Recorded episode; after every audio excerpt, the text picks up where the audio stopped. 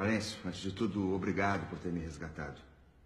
Eu não gosto nem de pensar no que eu passei. Um pesadelo, uma injustiça.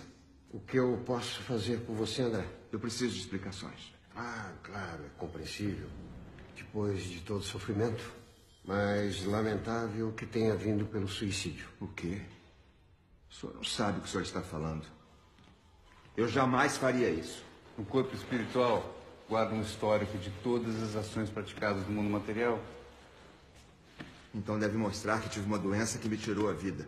A sua doença é o resultado de uma lei maior. Que lei? Ação e reação. O estado mental é determinante para a história do ser humano. Eu não sei do que, que vocês estão falando. Quando você poderia imaginar que raiva, ódio, inveja, egoísmo e intolerância fariam parte de um diagnóstico?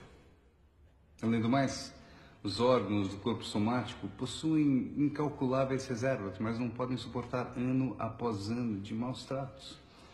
O seu aparelho gastrointestinal estava completamente destruído por excessos de todos os tipos. Bem, o termo é autoexplicativo.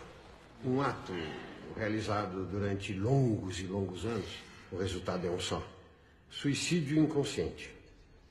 Eis aí uma explicação para tamanho sofrimento. Centenas e centenas de criaturas deixam a vida na Terra pelos mesmos motivos todos os dias.